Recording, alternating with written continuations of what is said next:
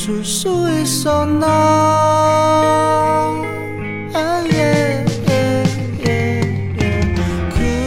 我觉得就是因为他们对于人的那种尊重，然后对于不同人生活方式的尊重，以及就是他能够去容忍、去包容，就是不同的人生活在同一个空间里面之后，反而激发出来很多很繁荣的那个。城市生活。我就特别喜欢去湾仔，当然不是因为 特别马家辉，还有一个小白傻！而且你去玩的话，去那么几天、十几天，只能看到它了。大部分看到它的是好吧，可能要再住久一点，它的问题才会慢慢出现。经常比如说跑到海边的那个美术馆去溜一溜啊，或者是去哪买个花啊，或者是买一点食材回来做饭啊，就是享受了无与伦比的自由。虽然就是伴随着很多的孤独，但是现在回想起来，这是自由。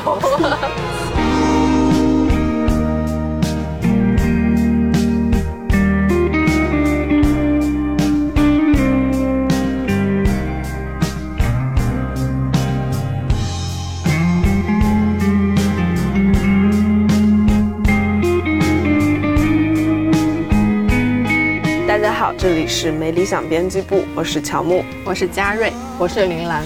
我是毛主席，虽然大家可能听不出来，但是我们这次录制的时候又点了麦当劳。说到麦当劳，就感觉虽然它是一个非常标准化的食物，但是其实它在各个城市的味道还是非常不一样的。就比如好吃的地方，它的麦当劳也会好吃；食物垮掉的地方，它的麦当劳都会垮掉。所以我们今天的主题不是麦当劳，而是就是大家待过的不同城市。因为我们这几个人里面，除了我以外，大家待过的城市都还蛮多的。我在今天是一个对照组，那大家要不要先来报一下自己待过的城市？你要不你先报一下？好的，我除了上学的时候有一年去了香港以外，其他时间全部待在北京的一个区里面。好的，啊，毛主席，福州、厦门、北京、东京、伦敦，嗯，就这些。嗯，我长期待过的就是北京，还有纽约和洛杉矶附近的一个小城市，叫什么？叫 Irvine。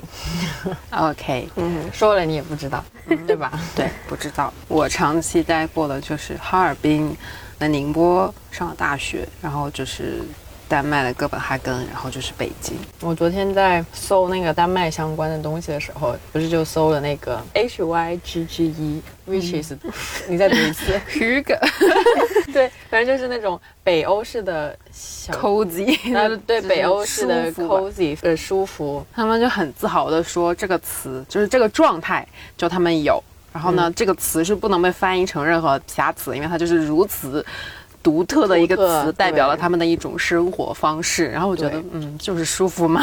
对对对，所以是不是跟你们人烟稀少比较有关系？嗯我觉得主要是跟气候恶劣有关系吧。为什么气候恶劣会觉得很 cozy？然后就是特格外珍惜这些比较让人舒服的日子，因为丹麦纬度很高嘛，所以就是大概冬天就是昼短夜长，然后大概每天可能八点才日出，四点就日落了，就是八点才日出，对，就经常我是去上学的时候看的那个太阳，就是在那个地铁上去学校的路上，然后看到那个太阳升起来，就会让人很抑郁。然后他们冬天就会在家里点很多蜡烛什么的，就是嗯要保持这个感觉。然后一到夏天，只要有太阳的时候，就大家就疯了一样，就是 把长衣服全都脱下，然后跑到那个户外，要么就是什么都不做，要么就是喝喝小酒、唱唱歌、跳跳河之类的。那你们那边的麦当劳怎么样？哎，扣题吗？对那边的麦当劳我没有，我只有一个印象就是非常的贵，可能啊，对，就吃一顿要七八十吧，麦当劳就是在当地也是贵的嘛，是贵的，而且他们很夸张，麦当劳里面都会有一杯装的胡萝卜条和苹果条，为了显示他们可以提供健康的食物，你知道吗？就是我刚去上学的时候，中午就是约同学一起讨论，然后就是大概几个人，然后中午大家都说可以边吃边说嘛，然后大家就纷纷拿出自己的饭来，然后呢，丹麦本地的妹子就拿出了一包胡萝卜，然后开始吃。然后说，嗯，他们可能是精灵的后代，就是精灵只要喝露水，他们只需要吃胡萝卜就能生存下去了。他们是非常神奇的人，就是极端的克制又极端的放纵。比如在吃糖和喝酒这个事情上，就是非常的放纵。因为能够带来生活的快乐，对对对，这个也是那个甜蜜。鱼哥吗？对对对，我看那篇文章就是说他们因为疯狂吃糖，啊，对，就就是对糖这种东西没有很很那个啥，就觉得它这是幸福感的一部分，所以他们会。我就从从小到大我没有见过那种专门卖糖的商店，嗯，但是那里就街上有很多，就是那种成斤称的各种各样的糖，然后疯狂喝酒，哇，就是我去了之后，基本上就是参加那种。从半夜一直到五点的 party 什么的，就是很可怕。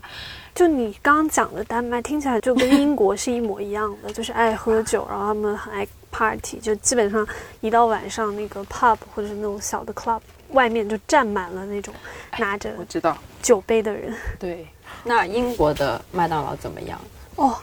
难吃，就英国真的在我的感觉中是一个没有任何美食的国家，所以就是刚才乔木说的，他的食物垮了，然后他的麦当劳也垮了，而且在像英国这种地方，他们也是那种，哎，就是麦当劳是，就是所谓的底层或是那种相对来讲消费能力没那么高的人群去的地方，然后在英国的话。麦当劳是我印象中，它反正也很便宜，就相对来讲，它肯定会比国内的物价要高很多。但是相对来讲，在英国它是就是那种廉价快餐，嗯，然后基本上就是只有游客和那种低收入群体比较爱去。我们那边在外面吃饭，就基本上一二十磅肯定要有。对我感觉他们伦敦那边一个主菜都十几磅。加拿大对面的兰州拉面五磅一碗，这个我知道。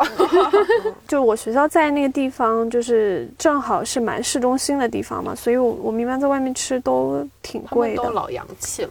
唉哦，但是那个 LCE 就是我们学校对面，LCE 那边有一家很好吃的越南粉。然后是我们就是日常中午会去解决午餐的地方，那个真的很好吃。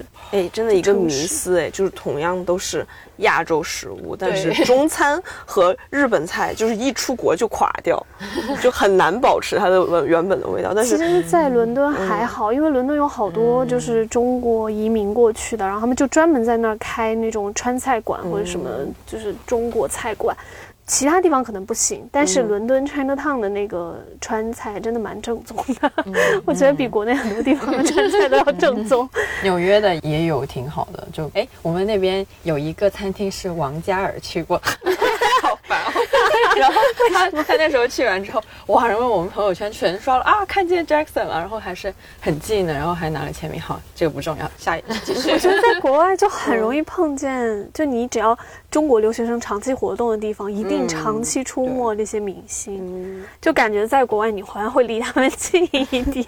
其实就是在说我们在国外留学生群体其实活动范围。蛮固定的，是中国华人圈的活动范围很。我在伦敦路上走，走着走着，旁边就有中国学生出现。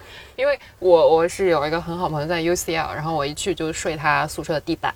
然后他们去上学的时候，我就在伦敦乱晃。而且因为可能这几个学校都比较集中，就 UCL 还比较远，跟我们那边还有一点点距离。但是如果像我们学校那边。学校特别集中的地方，而且又离像那个什么特拉法加广场很近，然后再往上走，其实伦敦根本就不大。然后我们在那个地方正好从就是那个 National Gallery 往上走的话，就是 Oxford Street 什么之类的，然后就 China Town 就都很近。所以在我们那块走的话，基本上就你就觉得，哎，就天天都能遇见在中心的人。你知道吗？我有个同学，他在 LSE，然后就住在那个 National Gallery 旁边。嗯，他结果他住了快一年之后，我去伦敦的时候，他带我逛嘛，他就已经变了一个人。他就会跟我讲说：“哦，你要看这个作品，你要看它这个东西和墙角形成那个阴影的角度。然后那个呢，你要看什么什么。”我说：“啊，他怎么变？他是学什么的呀？金融吧？受到熏陶。对，就是受到了熏陶，就是真的。”这个我觉得是我出国就是去英国留学感觉到的城市的不一样。伦敦真的是一个非常非常就艺术和文化还有这些文创产业非常非常发达的一个地方。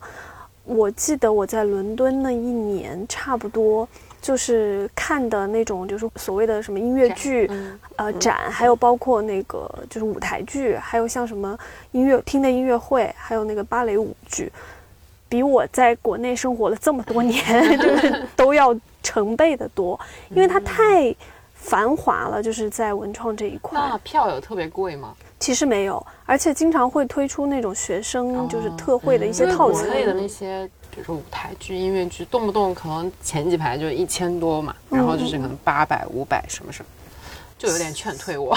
是，像我们说 B 站看不好吗？哇，那真的是要 去现场感觉一下。像我当时在。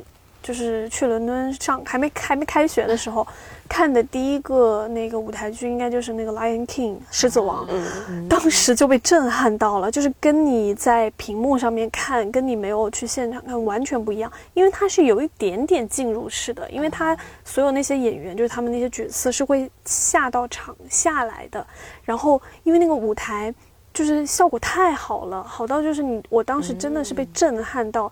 在现场就真流泪，因为《狮子王》对我来讲就是一部 小时候意义就很大的 很大作品，因为我对木法沙死也是就是耿耿于怀嘛。然后小七上一期也说，对，然后我也是因为小时候就是跟爸爸一起看的，然后呢就觉得怎么。我不能够，然后所以就是《狮子王》就一直是我心中一个很大的一个心结，就情谊结。所以到了伦敦，我第一场看的也就是那个《Lion King》，然后当时真的是觉得，哦，怎么会有这么好听的现场？怎么会有这么好听的现场音乐？而且它的音乐，因为其实跟来就是《狮子王》动画片它有很多重叠嘛，你会找到当时的那种感觉。对。然后像他们都是常年在就是演出的嘛，然后还有像什么《悲惨世界》啊、猫啊，这些都是在伦敦，基本上就是你只要想看就能看到。然后它的价格肯定是就是如果你换算成人民币的话，你会觉得它贵，但是如果你在伦敦生活的那个消费水准来看，它其实并不贵。所以他们那些剧其实。在大众之间的接受程度是非常非常高的。就英国人他们自己平时的消遣就是去看这些音乐剧、舞台剧，然后在伦敦又有像什么 Tate 这种各种各样的博物馆、各种各样的美术馆，太方便了。而且像 National Gallery 这种又是免费的，就所以就非常的便利。然后。还有我在英国第一次看芭蕾舞剧，也是被震撼到，看那个《Great Gatsby》，对，了不起的盖茨比跳芭蕾舞，对我当时，对他就是全芭蕾舞演出嘛。然后你在国内可能只是会听说，比如说什么什么天鹅湖啊，就类似这种，你就觉得它是一个去欣赏舞蹈，但其实不是。芭蕾舞剧真的，呃，像那个了不起的盖茨比，就是如果知道它故事情节的话，你就大概知道。但是我去看的时候，我真的是被又一次被震撼到了，因为又一次觉得怎么会有这么美的东西？因为它那个辐射就服化道，真的就是太好看了，完全还原出当时那种纸醉金迷，然后它所有的那种服装都那种超级飘逸的，然后它以芭蕾舞的方式演出来的时候，你只会觉得怎么可以有这么美的剧？就是太美了，就真的就是一种视觉盛宴。在我刚就是回国的时候，刚留学回国的时候。那一阵其实还是会在北京去找一些就是音乐会或音乐剧去看的，嗯，但是就是不太行是吗？对，真的不太行。一方面是说很多这种来到国内的商演，它其实质量真的都不太过关，就跟你如果在国外看过的话，还有一个就是太少了。频次太低了，就你想看到一个高水准的演出，或是比较好，就质量比较高的这种演出太难了，就就集中在几个时段，你知道吗？然后票价又很贵，然后又抢不到票，对，就你抢不到好位置。对，的确是，就是这两年已经不行了，就是北京也有过好时候。来，快来给大家分享一下你的词水片《美人鱼》。不是，我是说在大概零几年的时候，那个时候你还可以看到。八十块钱一场的《恋爱的犀牛》，八十块钱一场的仁义话剧，就是那个时候我记得还是我妈带我去看的，就是冯远征演的知己吧，就就那么近，就哇哇哦，八十块钱。然后那个时候演出也很多，就是还有很多 live house 啊，还有很多文艺活动。现在嗯不行了。对，所以这个其实对我来讲是城市和城市之间对比的时候一个比较大的失落。以至于我现在其实基本上就很少去看这种现场演出了。唉，想当初也是个文艺青年 文艺少女，然后在 伦敦那样的地方，因为它真的，我觉得伦敦好的是说，它确实这个就是观剧、听剧，还有像那些什么歌剧、音乐剧，它是有一个所谓阶层的消费在的，但是他们会想很多方法去普及它，比如说像我在英国印象很深的是那个。就是 BBC 每年会办的那个夏日逍遥音乐会，叫 BBC Proms，然后那个就是在那个阿尔伯特音乐厅吧，皇家音乐厅，海德公园旁边。对对对，然后反正就是他们会邀请那种专业的团队，就可能就是像。有点类似国内的爱乐乐团这样去现场演出，但是他那个所谓逍遥音乐会，就是你可以一个非常放松，就是你不用西装革履的去，你可以穿着休闲服，你可以躺着听，然后你可以站着听，你可以跟他们一起嗨，等等等等。他就是把它变成了一个，就是他觉得这种音乐会或音乐剧，你不需要那么端着，你可以一个很享受的方式去听它，所以它叫 BBC Proms 嘛，然后它。慢慢的已经变成了一个很有名的传统或者文化项目，然后就很有趣。我去听了差不多好像两场，就它最经典的是它最后一幕，一般都会演奏那个。威风凛凛进行曲，然后大家就会跟着那个 指挥，然后在那上下的就是 在现场，就是跟听音乐会一样的感觉。他们中间有一个中间的一个大的圆池，然后那里面全部的人都是站着的，然后就穿着 T 恤或者是什么很休闲的状态，然后他们会跟着音乐不停的去摇摆，所以就对，就是他们会想一些方式去更好的让它变成一个。就是大众也可以去享受的一种消遣，它还是有它的怎么说呢？就在英国，其实是一个，哎呀，我觉得这种老牌精英社会就很这样，就很矛盾。就是他一边又希望保持他那种精英社会的状态，但另一方面，他可能又需要去肩负着这种给大众做教育、做普及教育的这种责任。那时候我在伦敦的时候，正好我有一门课。就是在 Tate 就泰特美术馆里面去，其实现在美术馆里面去上的那门课，专门就是讲那个博物馆运营的这一块。就他为什么有这么好的课可以上？对，然后所以我每周会有一个下午是待在那个泰特里面的，然后就跟着，就特别好，就跟着那个泰特里面就专门去做布展、做策展的那些人去听，就是说他们叫 White Cube 嘛，然后在这个里面怎么去做一个展，然后。就是像这种 Y Cube 的意义是什么？然后博物馆怎么了？因为像泰特太有名了，然后它其实也蛮也蛮像一个旅游的那种景点之类的。但是对于英国，它就普通的，比如说小孩啊或者什么普通民众来讲的话，它就你去泰特，它是一件很平常的事情，所以就不像。有的时候可能我不知道，有的时候在国内说你说你要去个美术馆，什么自己其实心理压力也很大，这就是我是不是要先补习一下或怎么样？但是如果在国外的话，它其实就是一个很 welcoming 的那种地方，就会很舒服。你进去的时候不会有什么很大的压力。是咱们这一代没有赶上。现在我的侄女儿他们有博物馆课，就是会有老师带着，然后一人带一个画板去美术馆里面。比如就说我们今天就临摹这一幅，然后会跟美术馆那边提前打好招呼，所有小朋友就在那儿趴着，然后照着那个临摹，然后老师会给你讲这种。我看过那个木木美术馆的时候，在那个什么 Bigger Splash 的前面有一群小孩子在那里画画。对，这是素质教育这就是素质，这是你京城素质教育 才有的吧？像我们这种佛山都没有博物馆，没有老少边穷的东南沿海地就就只有小学的时候能去春游，然后报个画板在那画写写生。对，然后一旦到了就是上小学、然后初中以上，你就在那个校园的那个监狱里面就再也出不去了。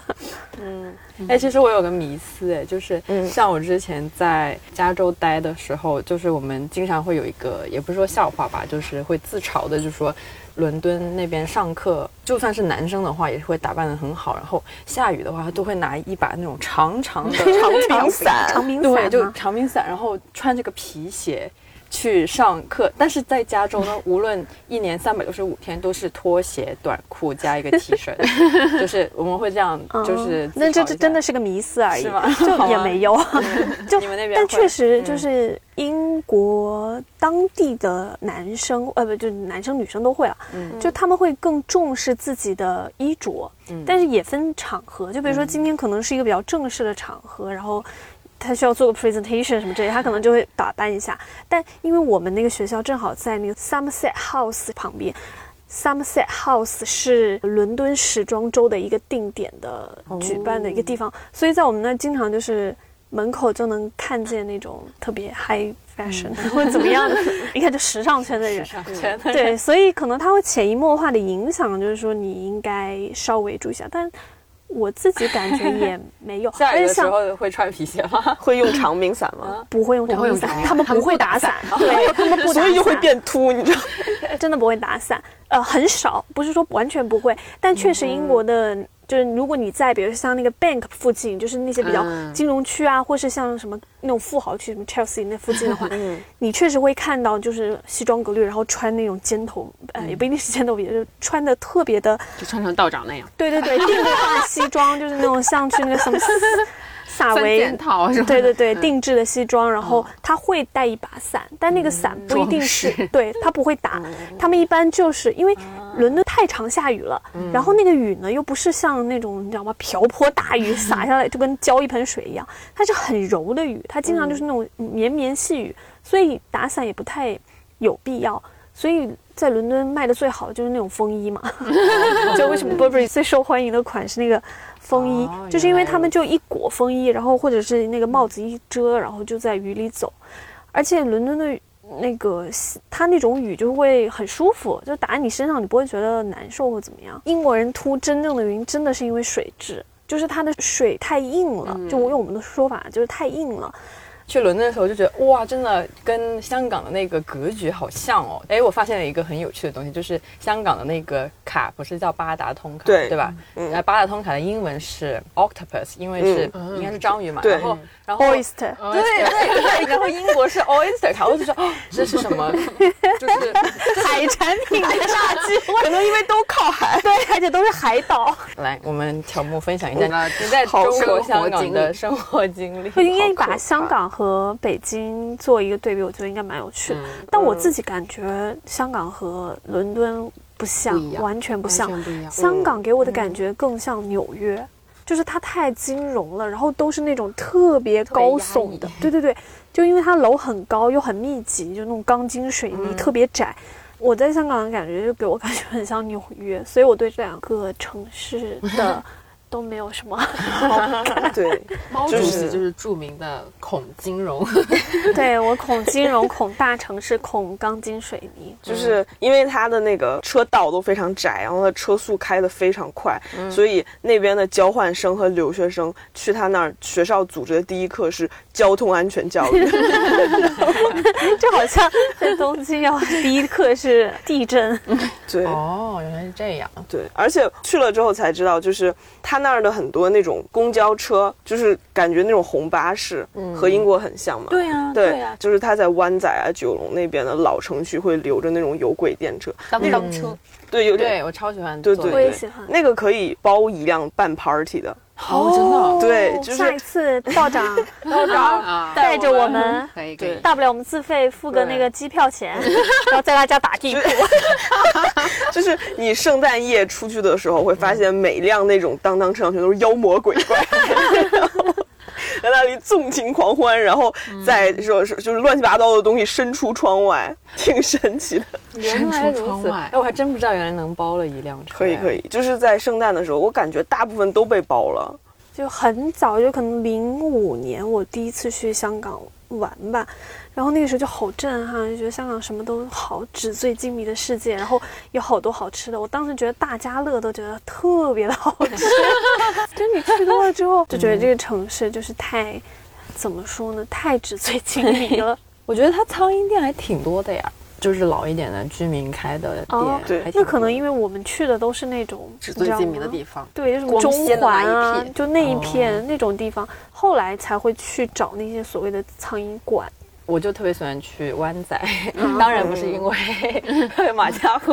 还有一个表白式，请剪出来。没有没有没有没有没有没有，就是湾仔那边还挺多，因为它刚好离那个铜锣湾特别近，然后就是你想要铜锣湾那种纸醉金迷也有，但是呢，它又有它自己可能稍微那个名声对名声一面，我觉得还行还可以吧。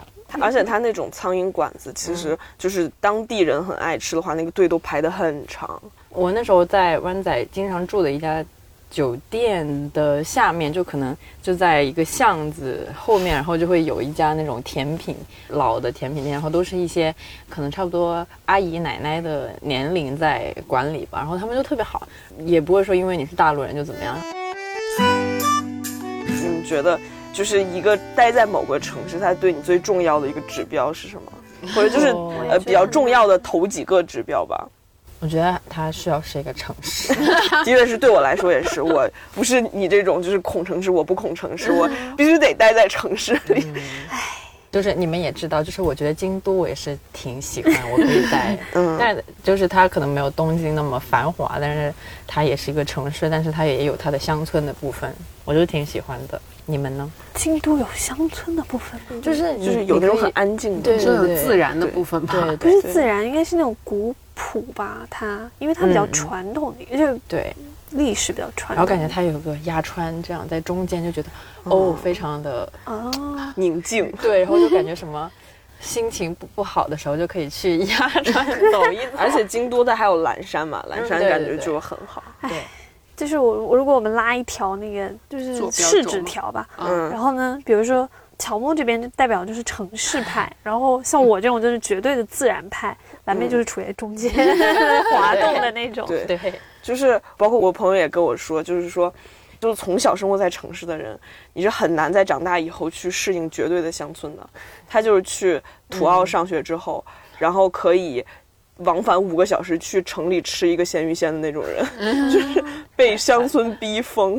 啊，是的，是的，我也有那种经历，就因为高中非常乡村嘛，然后所以才立志大学我一定要考去城市里面，所以后来就去了城市，就觉得啊，原来。人是可以这样生活的，就是原来就什么脱离了自然人的这个状态以后是这么爽。但是这是不是因为就是你没有办法跟你的社会身份割裂，或者说你没有办法跟你的工作或者你这个人在社会里面所要承担的更多的是要城市的便利服务吧，就是硬件上。如果假设比如说像我的话，是非常想要过小森林、小森的那种生活的。就如果就是你可以把你的社会身份完全的剥离掉，你可以在一个地方自给自足，自己去比如种菜，然后就做各种各样的食物。如果是这样的生活，你你觉得你还需要城市吗？哇，这个就是我在。香港交换的时候，它有一门课就是 呃文化研究，对，然后它是可以有两部分选那个班分成两个小班，你可以选择在教室里面上文化研究，或者去选择去学校的山头种地，然后那种地的人的那个。学分期期末考试是啥？就是大家都做 presentation，然后彼此交流自己的看法，然后大家 presentation 是一起做的。哦，然后你就会发现，所有香港的 local 全都去选了种地，然后所有国际生和交换生全都去选了在教室里面上课。你跟我想的可能不是一个想法，就你想的比较具象，就你觉得我们对于乡村，就所谓乡村或者是种地这样的事情，有一个过于浪漫化的想象。嗯，但是我说的是说。在选择某一种生活的情况下，如果我能够不考虑所谓的社会身份，我不考虑社会分工这一块的话，我不需要在里面承担角色，我会去选择哪一种？我是为了去享受城市带来的便利，以及城市这种快节奏，然后看上去很繁华的这种消费生活，还是说我会去就是想要去过更朴实的，就是实打实的，你有你所种即所得的那种感觉？可能对于我来讲的话，我就会更倾向于后者，就是我没有在很享受大都市的这种环境和生活，因为我感觉就是齐美尔嘛，嗯，他在谈城市的时候讲的就是这种精神生活和你的物质生活的一个，对我来讲就是一种不匹配嘛，就是你可能物理空间你身处在这个环境中，你会不得已的被身边就是你所处的这个城市里的。各种关系、各种利益、各种算计、各种物质去影响，那我就是很抗拒这种东西的人，所以就是，然后又觉得在这种物理空间里面，我的那个精神是很受压抑的，所以我会更希望说，我是不是如果去一个就是小森那样的地方，然后就自己种地，然后每年跟着日出而作，日落而息，那样会不会更舒服一点？那你这样就不能成为西城区双十一消费 这不就是因为我被这不是因为我被大城市的物质所消费 消费主义所左右了吗？所以其实我的内心会是觉得这不是我想要，但是这是我唯一能够去实践的方式，就是这是你能够去产出的一个方式。但是比如说，如果我我摆脱掉这个大城市的物理空间这个环境，我去到一个就类似小森林、小森这样的地方，你这个让我想起我去大理的时候住的那个民宿的老板，我感觉他就过上了你说的这种生活。对啊，所以我就很羡慕。就我在我看来，可能所谓理想生活，就我不要求便利性，我也不要求就是你的生活要多么的怎么说呢，纸醉金迷。就我很希望的是，至少现在吧，我更想要的是那种就是李子柒给到的那种生活。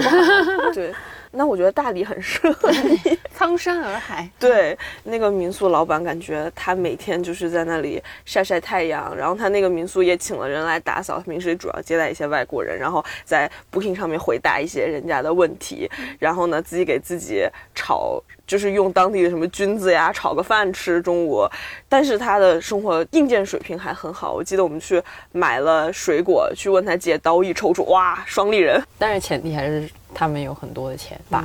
对，所以这个也是我的一个怎么说呢？没有勇气去踏出这一步的一个点，就是在于我没有办法保证的是，就是我那样能不能够让我自己活下去，或者说我很好的活下去，还是有那种恐惧感在。就比如说，我真的去了一个非常乡村的一个环境下的话，如果我生病了，他的医疗条件怎么样？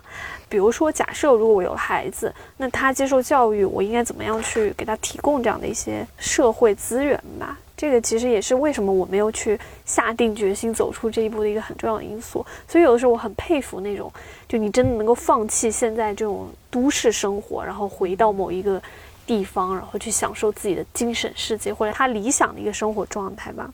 就是会羡慕，但是会想很多。就你感觉牵绊越来越多，这也是我对于就是社会分工极其细化之后的一个抗拒或者说厌恶吧。的确是，去小地方之后，可能就是生活会更有成就感吧。嘉瑞呢？什么？你对就是你于是城市派还是自然？可以住在城市的郊区吗？就是我也可以有我自己的菜园子，然后我也可以有我的狗和猫，然后我也可以去旁边的山上遛狗。那你去旁边的当年觉水边得丹麦怎么样？丹麦就是一个童话王国，但是你要住下来要面临很多麻烦，比如说有什么麻烦？因为丹麦就是一个你干什么国家都要管你的人，就是你的银行账户就是随时进钱出钱，他们都知道嘛，就是要看你缴税的情况嘛。哦然后可能每年还要退税或者是再缴之类的，然后你要融入那里也很难，能不能被当地所接受，被嗯，嗯、呃那个我知道就人群所接受，也是一个很实际的问题。因为丹麦人毕竟他们讲丹麦语，他们就是世世代代住在那里，我觉得感觉去哪儿都对，去哪儿都应该会面临这一套问对，题。就是如果你要在一个对于你来说很理想、很好的城市，你也必须要融入到他们的人群里面去。就是对，你要跟这个城市的氛围啊，跟那些人的一些嗯，大众行为是要有一定的什么。就是如果你融不去进去那个城市的人群里面的话，你就很难说成为这个城市的一部分。对，因为我觉得这个是不是尤其对于我们这样有留学经历的人来说会更强烈？就是嗯像我当时在东京也好，在伦敦也好，一个很强烈的感受就是说，尤其亚裔学生、亚裔留学生在那儿的时候，基本上就是比较抱团。嗯，应该说那种感觉，就是你身体是在那个国外的这个物理空间下，但你所有的精神交流和你大多数的这种嗯社交方面，其实还是停留在国内。你看的内容，看的综艺啊什么的，对你看的对节目，然后你交往社交的那个群体，其实都是国内那一群人，所以其实是完全割裂的一个状态。你即使在国外，其实你也只是好像平移了一个物理空间，但是实际上你的精神依然停留在国内。但这个一方面可能是我们自己的原因，比如说中国人没有这种整个亚洲吧，我觉得东亚都是的，就是亚洲学生就比较相对来说，我觉得中国学生其实还算是比较能打入，就是国外那些同学的圈子里的。像我认识的韩国留学生，他们基本就是一个团体，是拧成一团的在我们那，然后他们也不太跟。很少跟比如说其他东亚国家的学生或者是国外的同学去交流是什么？他们更像是一个集体化的一个存在。中国的学生的话，也有跟国外学生可以打成一片的这种感觉，但是总体上来讲，会觉得还是有割裂感。因为我感觉最重要的一点是，我们的成长教育背景完全不同，你跟他们在做一些。交流的时候，其实会很尴尬。不同的文化和教育背景之下成长起来的人，大家的那个交流是没有办法，你知道吗？很难弥合的。我觉得也是基于这个原因，我一直都是比较喜欢东亚的。虽然在在美国那边待了蛮长的时间，但是还是觉得东亚比较适合我。而且我觉得有好多人，你知道，在纽约就可能是一个比较听起来比较 fashion 的城市嘛。然后有一些同学就很喜欢自称。New Yorker，我就很迷惑，就是因为我从来没有觉得我自己是一个 New Yorker，我只是觉得我是一个真的就是一个停留在那儿的过客，什么局外人？对，就是一个过客。对对对，我以为你说果壳，真的是，对我就是一个过客。我知道肯定会走的，就虽然这个城市我也有喜欢的地方，但是我从来不会自称自己是 New Yorker。然后往往那些喜欢自称自己是 New Yorker 的留学生就会。怎么说呢？他们也没有跟那些外国人有多么深的交流啊，只是很停留在收收社交媒体上面的一个行为，拍拍高楼大厦，然后去去公园，然后就会自称 New Yorker。我也是非常的不理解。这就是怎么说呢？很有趣的，就是身份的建构，就是你怎么样去认知自己的这个身份。对，我觉得。大概意思就是说，像这些会他们会自称 New York 的人，他其实更多的是为了向国内的社交媒体去展示我自己有这样一个身份，而不是他真的认同这个。对他还是面向国内的朋友，所以说他这个 New Yorker 也是给国内人看的。嗯，反正我觉得曾经很希望说要移民去国外，比如说像新西兰这样的地方，但是后来。阻止我这样的一个想法的，一方面是因为近年来 不断上升的这种民族主义情绪，真的让我有点害怕。另一个就是我一直在考虑，是说你要去一个城市长期的生活下去，和你去那个地方旅游、去那个地方玩是完全两回事。因为你要在那儿生活，你要面临的问题太多太多了。就除了刚才我们说的这种，比如说你能不能融入当地，这个其实只是很小的一部分。你不融入当地，你其实也能活。对，再说了，现在华人圈那么多，但是你还可以生活在华人社区啊。但问题是，我觉得还有很多其他的因素，就是你自己能不能真的 get 到你想要的那个所谓理想城市。嗯，我觉得理想真的有时候是理想，就是你会很容易把它浪漫化。我也是一个非常喜欢日本的人。可能我更喜欢是，比如说像香根啊、镰仓啊，嗯，就是那种很自然派的地方。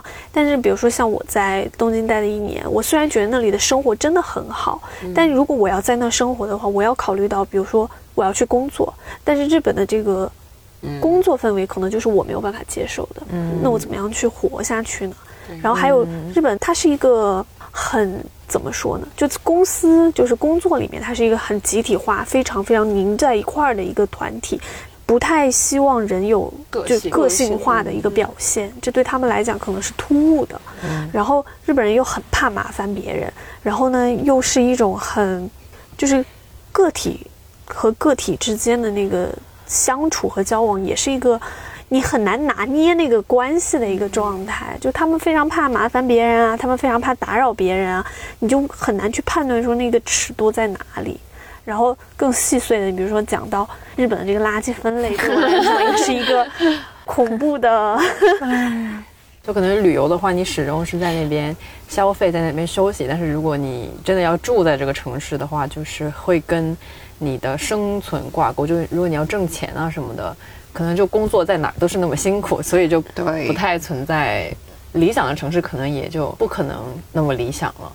对，而且你去玩的话，去那么几天、十几天，只能看到它了。大部分看到它的是好吧，可能要再住久一点，它的问题才会慢慢出现。嗯，我最强的一个感受是那种孤独感，嗯就你找不到身边人。我不知道你们有没有感觉啊？就是我当时是最早出去留学的时候，我去东京的时候，那因为那时候是交换嘛，然后呢，因为东京离国内实在太近了，我那时候基本上一个月就要飞回来一次，就是因为我没有办法。我当时在东京的时候，我的室友是一个加拿大人，然后呢，我们的交流就非常的停留在很表层的地方，因为他们对中国的概念非常奇怪，就有的时候他问我的一些问题，我会不知道怎么去回答。太奇怪了，就是你会觉得，嗯，为什么你要问我这样的问题呢？然后，所以你就很难说去跟他非常怎么说呢，深入或是平等的去那种交流。所以当时就觉得，而且因为我记得在东京的时候可能还好，因为那时候是交换嘛，所以可能会有同学一起去。去伦敦的那个时候，真的是因为你自己去留学，就很难再去找到那样的，就是原来很相处很久的集体嘛。你就相当于自己一个人到那儿，你要重新建构你的那个社交圈，然后你的。所以我当时最大的感觉就是觉得啊，就是那种孤独是，比如说你半夜的时候突然醒来，然后就觉得 啊，天呐，你的家人、的朋友很多都是远在他乡，然后你怎么去跟这种孤独感相处，然后怎么重新的去。建立起你自己的那个身份认同也好，还有你身边的这些你要交往什么样的人、什么样的人际圈也好，那种就是跟孤独就是去对抗的那个过程，我觉得是很痛苦的，因为你人很难说完全的独立于就是其他的这种社会团体存在吗？嗯嗯，对。但是在丹麦的那一段生活，真的是我人生中最自由的时候，就是两年半的时间，我只负责我自己。我什么也不用管，经常比如说跑到海边的那个美术馆去溜一溜啊，或者是去哪买个花啊，或者是买一点食材回来做饭啊，就是享受了无与伦比的自由。虽然就是伴随着很多的孤独，但是现在回想起来就是自由。我发现我们聊这么多，完全没有聊到理想城市。大家觉得最聊的是没有理想城市。哎呀，不考虑工作的话，我可能会选择大阪。就是大阪，对，因为感觉东京有点太精密了，有点太高速了。但大阪就会比东京好玩一点，放松一点，然后人不那么紧绷一点，而且东西好吃。对对，而且就是 物价好吃一点。对，物价便宜，东西也好吃。你知道，就是你喜欢的京都是阴阳怪气，就 是那里的人阴阳怪气大师，真的，还是算了。为什么阴阳怪气？就是他那里人就是会，他说的是一层意思，你以为的是一层意思，其实他想表达是另外一层意思。不是日本人不是都这样吗？就是不明理说。但是京都尤其这样，然后大阪那边因为是关西嘛，可能就会更稍微好放一点吧。对对对，是的，确实是。大阪是就相对于东京和大阪，我也会更喜欢大阪，因为大阪真的就是你会觉得它是一个很欢。在日本这个地方是相对来讲比较快乐的一个城市，因为有好吃的，然后大家性格也是比较那种外放一点的。然后我记得我们之前会形容，就是东京就很像一个穿着西装革履的衣服的一个上班族，然后很一本正经的那种。然后京都给我的感觉就是永远是一个僧侣，你知道吗？就是一个和尚，然后每天都在就是很无欲，然后呢就要给你布道的那种。然后大阪就是一个穿着那种花衬衫，然后短裤、沙滩拖鞋的一个大叔，你知道吗？然后就很开心，然后每天动不动就给你讲一些黄段子 那种感觉。好吧。而且关西腔，因为他那个发音很特殊，然后就你会就觉得很好玩。他那边出搞笑艺人。对对对，我知道那边出搞笑艺人出的特别多。然后，但是他们都会去东京发展啊，这就跟很多做文化艺术的会来北京一样，就很多东北人会来北京。所以我们的理想城市其实最后还是亚洲，就和我们有一点点区别。对，我可以有一个不是亚洲的百慕大。就我是一个绝对的自然派，然后呢，我可以接受我的理想城市冰岛的离 完了那个叫什么阿克莱里吧，还是胡萨维克，我忘了，反正这两个地方离得不远。胡萨维克就是你听他的名字，好像是一个很那种维京人那种比较彪悍感觉，其实不是，它是一个巨美的一个小海湾，然后它在一个海湾，然后背靠一座山，然后它面对的那个海湾，就那个阳光洒下来的时候，你知道吗？因为冰岛也是那种偏北欧那种，他就喜欢把房子刷成那种彩色的，然后又在一面山，前面是湖还是海的那种感觉，特别的美。然后就是，如果我可以不考虑工作和生活生存的话，我还蛮喜欢那里的。毛主席的爱好真的非常稳定。对，对我感觉也是京都吧，因为它干净，真的就是它整个氛围就很符合我的人格。第一，它干净；第二，人不会有过多的热烈的 热烈的接触，热情的热情的接触。嗯，然后什么都是彬彬有礼的之类，我挺喜欢。而且我觉得有很重要的一点是，我是一个很讨厌下雨的人，但是如果是京都下雨的话，我觉得我可以忍受。对哦，我觉得气候也是一个很重要的问题。齐美尔不是说过，就是人才是城市生活的核心嘛？但其实现在感觉人就是慢慢的被城市给异化了，然后变成了整个城市机械化运作里面的一个零部件而已，然后反而失去了你本身的个性。就城市反过来在塑造我们的个性。所以你们觉得，就是你待过的这些城市，有对你造成什么样的一个影响或者是变化？我就说一下那个纽约吧，在纽约呢。自由女神嘛，那当然就是很自由的城市，在那边学生啊什么的参政意识都比较强，然后他们有什么事情都会去上街游行，可能就上公园游行吧，因为我们学校隔壁有个公园，他们就会去公园游行。然后刚好我们学校附近是那个十强运动爆发的那个地方，然后我觉得这一点会让我谨记在心中。要，突然正能量，就是就是你要记住，你要为自己的权利奋斗。最后这个好像那种入党宣言。去到一个大城市，感觉大城市的那种异化，什么冷漠，其实感受的是一个就是城市和你之前待的地方的一个差值。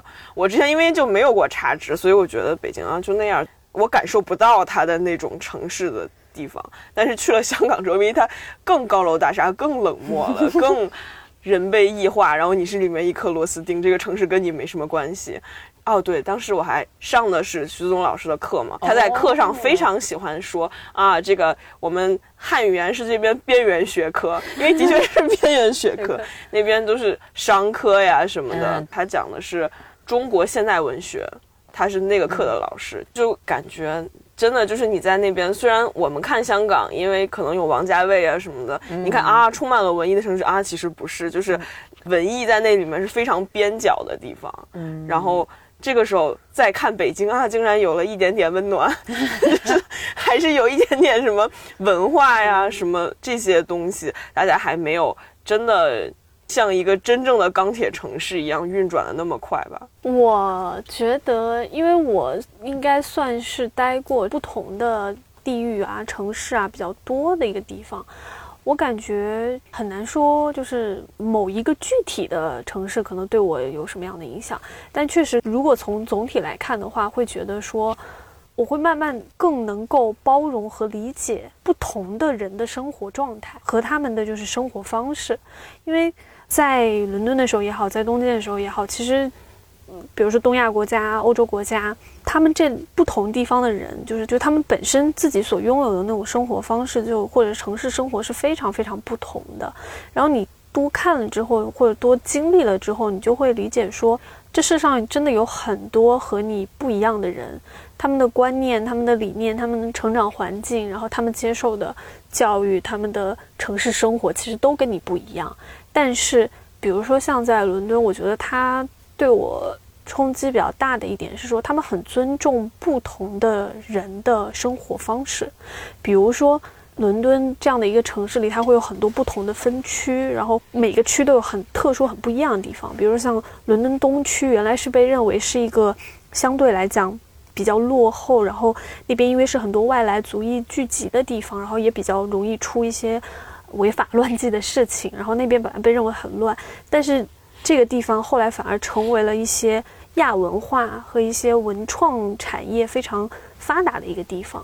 然后在那里，就是你可以看到很多满墙的涂鸦啊，就它就跟那种老派的那种英国建筑是完全不协调的一个状态。但是我觉得，就是因为他们对于人的那种尊重，然后对于不同人生活方式的尊重，以及就是他能够去容忍、去包容，就是不同的人生活在同一个空间里面之后，反而激发出来很多很繁荣的那个城市生活，它变得不一样。就是所以有的时候我很不理解。有一些城市，它要求整个城市面貌是整齐划一的，你只能有一种审美，你只能有一样的规划等等。但其实真正就是那种有生命力的大城市，它反而就是更加能够去把这些不同的人、不同的生活方式给包容在一块儿，然后最后呈现出来，才是真正就是你会觉得它是有生命力的一个城市。好的，谢谢大家收听。